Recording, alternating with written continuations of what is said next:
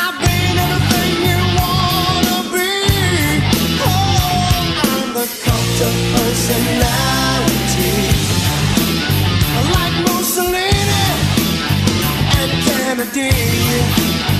I'm the cult of personality. The cult of personality. The cult of personality. And happy Monday morning to you here in Upon Further Review. Trevor Mader, Ryan Matheny here with you uh, for the next 20 minutes. I'm here with you for the next hour uh, to keep you entertained. You've already been on here for I've three been on here hours. for three hours. Uh, Are you surviving? I'm laboring. I'm, I'm Well- going to leave here right at noon and go home and sleep the rest of the day. That's not And true. That is 'cause not true. I, I already know other 'Cause stuff that you have to get done. I've got a lot of other stuff to get done today. It's a busy day, but hey, it's better than not being busy, which this time last year we didn't know it, but we were fixing to be not to busy. not be quite as busy. Uh, so I will I will take this any day of the week. So I mentioned I'm joined by the mouth, Ryan Matheny. The mouth, how goes it? mouthy. Good. Did you have a good weekend? I had a. Yeah, it sounds like you had an eventful weekend. I was but I was working this weekend, Yeah. so it kept me busy. I feel you. I, I you feel uh, you. you kept me busy. Hey, I tried not to. I mean, you had to get me on and off the air, but didn't have any silence alarms from my end. Yeah, that's right. So that's good. yeah, Good job. Get that. Uh, we've got a great show lined up for you today. Ken Pomeroy, KenPom.com, talking some college hoops in the back half of the show. Those are going on. Don't know if you knew that. Really? They are. Oh. It's March, man. Hey, I watched I watched a little college hoops yesterday. I caught the end of the. I caught. Well, it wasn't the end. Like the middle part of Oregon, Oregon State. It was just there wasn't much on last night other than the NBA All Star game, and I watched some of it, and then I was like, "Ah, I don't really know that I want to watch all of it, so I changed the channel and I watched a little bit of Oregon, Oregon State, and then I ended up watching the rest of the All Star game. see. I watched uh, the end of Nebraska Northwestern leading into the Big Ten wrestling I finals. see, and I totally forgot that was on. and and really, I wanted to watch the Big Ten wrestling finals so I could watch Spencer Lee. Yeah. Right. I mean, that's He's, he's good, and he gave up a takedown right off the bat and then and, th- dominated. and then won 21 to 3 so he went on a 21 to 1 run but he gave up a takedown and i i was like oh i i thought he just goes out and pins people in the first 15 seconds and then he's done but he's not actually one of those guys. Like he wants to take your soul. yeah but he's he's got what he had he has six pins and two tech falls this year Yeah, so he he's been finishing matches this year When he- Whereas in years past, like he wanted, Yeah, he to was going to try. demoralize Yeah, you. he was going to outscore, and and that's what he did. Yeah. Um, he eventually was fine, and so I had to I had to watch that, which meant I got to catch a little college basketball on the tail end of that. I got to watch Nebraska um, find a way to lose. Um, uh, officiating aside, they final possession. You know, Northwestern gets a run at the hoop. They missed it. Nebraska decided blocking out is for the birds and let Northwestern get a layup at the horn. yeah. So I, it pains me. I, I didn't watch any of the Iowa Wisconsin game yesterday. I know You're- I you're a should have. bad Iowa I've been a fan. terrible Iowa fan this, and of all the years, because next year when Luca Garza's gone and stuff, and they're a, maybe a And- 500 and his team, jersey's hanging up there and, above like and the next year, rafters. I'll probably watch a lot more. I don't know what it is about that. I just have been a terrible college basketball fan. it's been a Oh, this weird year. I think maybe that's part of it. I just haven't been excited. I was a terrible college football fan too. I mean, I was not a good college football fan this past. Well, Iowa Well, didn't. Iowa didn't well- retire any jerseys during well, the they, football they season. were going to have a season, and they weren't, and then they did, and it was it was just a disaster. I think I, I had got to the point of accepting that there was going to be no Big Ten football, yeah, and I was kind of like I was becoming kind of like apathetic to it. I was like, and, eh. then, a- and then they brought it back, but it was not fun. It was watered down. no, So I was like, ah, I, I mean, yeah, and, and Nebraska wasn't good either, so that probably made it a little easier for you to to not care, right? I mean, no, that makes it. That makes it. I care more when they're really? bad. See, I'm I'm not that way. I get more invested because because when they're bad, they don't get blown out. They they lose games by p- one Good possession. point. I They guess they lose games in whatever the most gut wrenching way possible is going to be. That's, That's- how they're going to lose a game. That's a very valid point. Uh, Derek is not here today, if you haven't been able to tell already. He is in Des Moines at the Wells Fargo Arena. Uh, state basketball going on. Uh, Martinsville St. Mary's you going think- to take on Easton You Valley. think they found a spot for him, or is he just like chilling in in the bleachers Uh, Who knows? somewhere, or With- up in the catwalk? With or, the association, it's tough to tell. Um, I don't think they've had enough TV timeouts so far today. no, they haven't. um, we need more. We need more breaks. Remember when those went away? Yeah. Well, so the first first year of them, they took three a quarter, which was excessive. Don't they? So I don't know if they still do this, But I know, didn't they used to take away a timeout from Yeah. the teams because of the TV timeouts? Yeah, and I don't know if they're doing that or not, but they they probably should if they're going to do that. But my my thing is when you're fundamentally altering the game, aka having to take a timeout from teams to, for TV timeouts, that means you're going a little too far. Yeah, it's. And I think they've had a couple delays with clock issues and stuff. So, Which Mark- is weird because you just had a tournament there Right. last week I that didn't don't- have any issues. It's the same scoreboard. yeah, it should be all the same stuff. Uh, Martinsville St. Mary is supposed to take on Easton Valley at noon. Um, we'll see if that starts on time or not. I'm not very optimistic, but whenever it starts, Derek Martin will have a call on that one. Again, KMAFM 99.1. This is the 1,145th episode of Upon Further Review, I believe. Right? Yeah. I've, okay. I've missed the last couple, so like I have a hard time keeping. If I'm not on UFR, I don't remember what number it is. I had to look before we came out. Eleven forty-five. More on that in a moment. Uh, but Ryan, first off, today is National Commonwealth Day. Like the Commonwealth of Virginia. Uh, maybe Commonwealth Day this year on March 8th is an annual movable holiday that falls regularly on the second Monday of March. Uh, the day is marked with a service attended by the British royal family. Well, that's timely after last night at Westminster Abbey. and What, much- what, hold on, what'd you say? Westminster? Westminster Abbey. Come on. I don't know why I saw the I in there for some reason. Much celebration occurs globally in the Commonwealth states. Uh, Okay, so it's the it's all the all the places that are in the Commonwealth of of Great Britain or Yeah. the UK. So And you're, then- you're looking at places like what, like Jamaica, sounds right. Haiti Canada. or is Haiti French? Haiti is independent. Uh, didn't they used to be? Yeah, I mean there, Okay. there's a lot of French influence in it, and like Um, Jamaica's independent, but it's Yeah. the head of state is still Queen Elizabeth. Today is also this is a big one. Bill Moore actually mentioned this during our market cast at ten I thought you were thirty. gonna say it's Bill Moore. Day. Uh, that every day is Bill Moore Day, International Women's Day. yeah, you're a supposed to wear big what one. purple or green.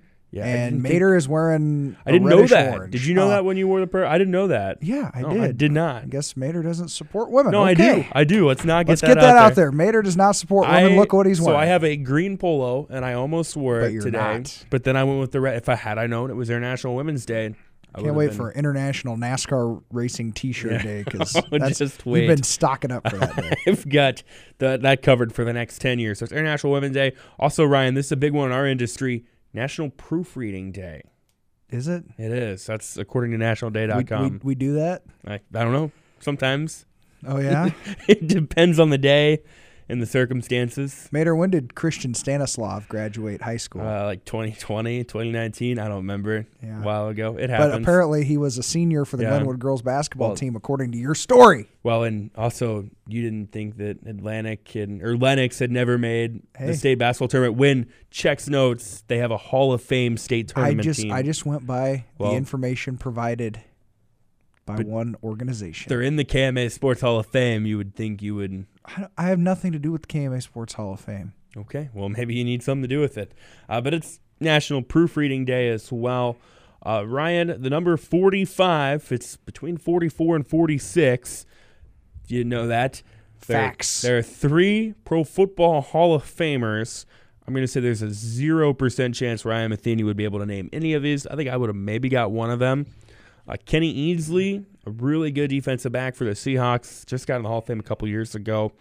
Uh, also, Emlyn Tinnell, uh, another very good defensive back uh, back in the, I believe, in the 40s and 50s. He rep 45. And then the last one was Bill Willis. How could we forget about him? Played eight seasons. Again, a, an old timer, uh, but one of the three played for the Browns in 19, 1940s and early 50s. He also wore number 45. College football, one Heisman Trophy winner, wore number 45, and he won it twice. Do you know who that was? Only two time Heisman Trophy winner ever. Yeah. Don't hit me. Archie Griffin, Ohio Okay. State. I I didn't want to say something incorrect. So Who were I you, bit who were my you tongue. thinking? Well, I was going to say something else, Griffin, but Oh. let's, we'll move on from Robert Oh. that. Griffin? Yeah, not him. No. I knew he didn't win it twice, Mater. Peter Griffin? Yes, Were you- I was uh, going to go Peter with Griffin. Peter Griffin. I figured. Uh, Sammy Baugh also wore number 45. Kind of an interesting number for him because he played quarterback. And I guess he played a little bit of everything. Played quarterback, and I think he played maybe some defensive back and special teams. Uh, in the NBA, 45, there's one guy that famously wore 45, and although he didn't wear it for long, Ryan, you know, nobody wore it better. Oh, Michael Jordan. Michael Jordan when he, you know, kind of an interesting scenario when he retires. They retire his jersey, Yeah, so he, And they he- came back. He doesn't have a jersey to wear when he comes back. and then didn't somebody say something that about that there was a there was a new Michael Jordan or whatever? And I remember watching The Last Dance that somebody said something about. Michael Jordan wearing that jersey, and then he came out the next game and was wearing 23 again. I don't remember who it was off the top of my head. Yeah. Maybe Reggie Miller or somebody. But he took it personally. Uh, Yeah, imagine that Michael Jordan taking something personally would have would have never guessed that Michael Jordan uh, would do that.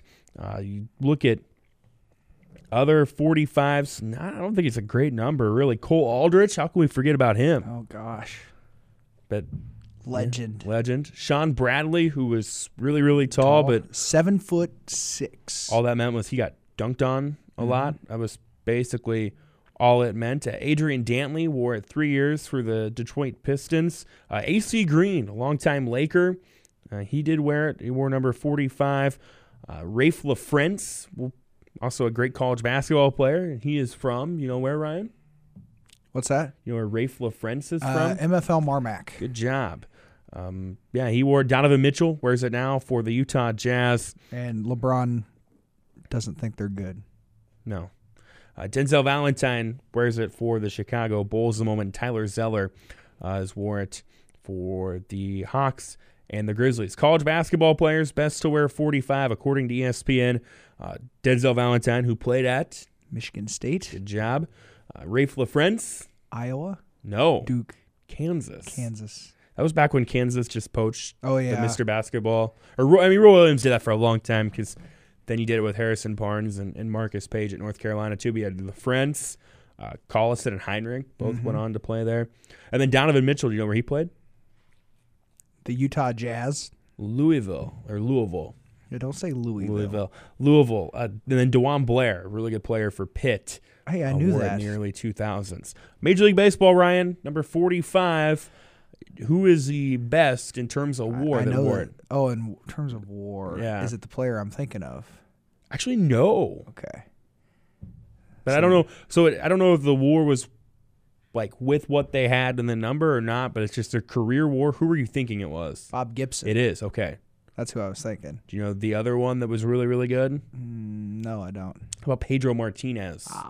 Wore it 18 years. So Bob Gibson wore it 16 years uh, with the Cardinals from 60 to 75. Pedro Martinez 18 years with the Dodgers, Expos, Red Sox, Mets, and Phillies.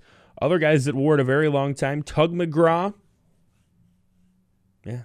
Tim McGraw's dad. Is that it? It, it actually it actually know- is. I know. Tim McGraw's dad wore 19 years for the Mets and the Phillies. Terry Mulholland wore it 19 years for the Giants, Phillies, Mariners, Cubs, Braves, Dodgers, Pirates, uh, Cleveland baseball team, the Twins, the Diamondbacks. So he wore it for about half of Major League Baseball. That list went longer. That list went. I had to That scroll. was kind of impressive. yeah. The fact that number was always open. yeah. Uh, John Candelaria wore it for the Pirates, the Angels, the Mets, the Yankees, the Expos, and the Twins. Carlos Lee for the White Sox, Brewers, Rangers, Astros, Marlins wore it 14 years. Um, other guys that wore it for a short period of time that were really good, a guy that we don't like to talk about on this show, but seems like we talk about him quite a bit. Kurt Schilling wore it one year for the Orioles in 1990. Uh, Ken Boyer uh, wore it two years for the Dodgers in the late 60s. And then Chili Davis wore it two years for the Yankees in the end Ex of his career. ex Cubs hitting coach.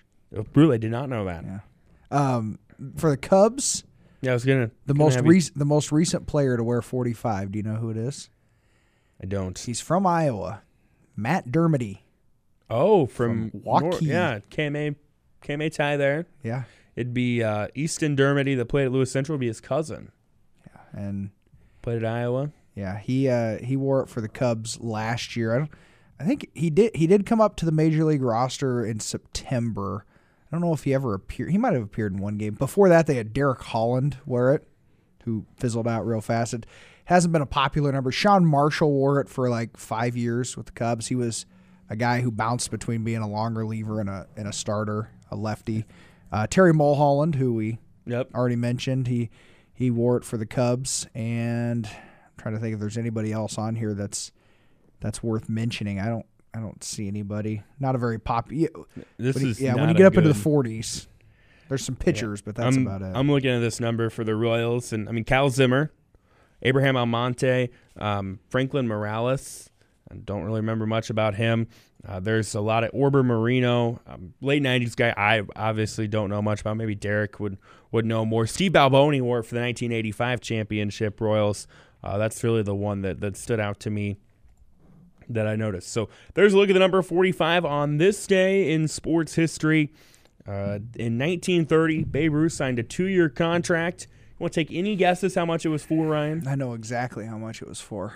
160 G's. Isn't that crazy? And the GM of the Yankees at the time said, "Nobody will ever make more Yeah, than well, Babe I Ruth." think he was wrong by a little bit. Slightly. Uh, but at the time, I don't know what inflation would bring it to now. I Well, mean, we can find we're- that. yeah, what we're what year talking was that? 1930.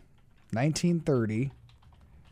Let's see. I'll pull up an inflation calculator, and how much it was 160,000. 160,000. That'd be worth 2.5 million. Okay. I mean, so still, like, that's, so, okay, so so Babe Ruth was a journeyman outfielder, yeah. Probably on a journeyman reliever. He gets two and a half million. Yeah, I mean, 1930. A 1936 first stock car race is held at Daytona Beach, Florida. A 1966 Casey Stengel elected to the Baseball Hall of Fame. Ho- ho- hold on, what'd you say? oh. Is it Stengel? Stengel. Is it Stengel? Yeah, Man, I did not know that. Did not know it was Stengel. Because a lot of times you hear it pronounced Stengel of other people. I, have but never heard of. I have. Maybe it's must just be me. Uh, 1986 Martina Navratilova got that one right. like that. first name. tennis player to earn $10 million. And then a lot of college basketball tournaments uh, on this day as well, uh, March 8th. Take a look at birthdays because, well, I mean, there are birthdays. Uh, Every day there are birthdays. Pete Dawkins, American College Football Hall of Famer and a Heisman Trophy winner for Army. It is his birthday. Uh, Dick Allen, a seven time Major League Baseball All Star for the Phillies, was also AL MVP in 1972. He was born on this day in 1942. Jim Rice, you ever heard of that guy? Yes. Left fielder for the Red Sox. Uh, he was born on this day in 1953.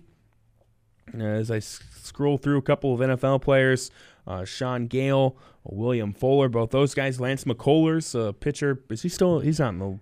Yeah, he's curveball. He's like almost 50. Uh, Lance McCullers Jr. Oh, that threw me. I was like, wait a minute. I was like, that didn't sound right. Um, Kenny Smith was born on this day. Oh, I see a good one coming up here. Uh, maybe uh, we'll get to it.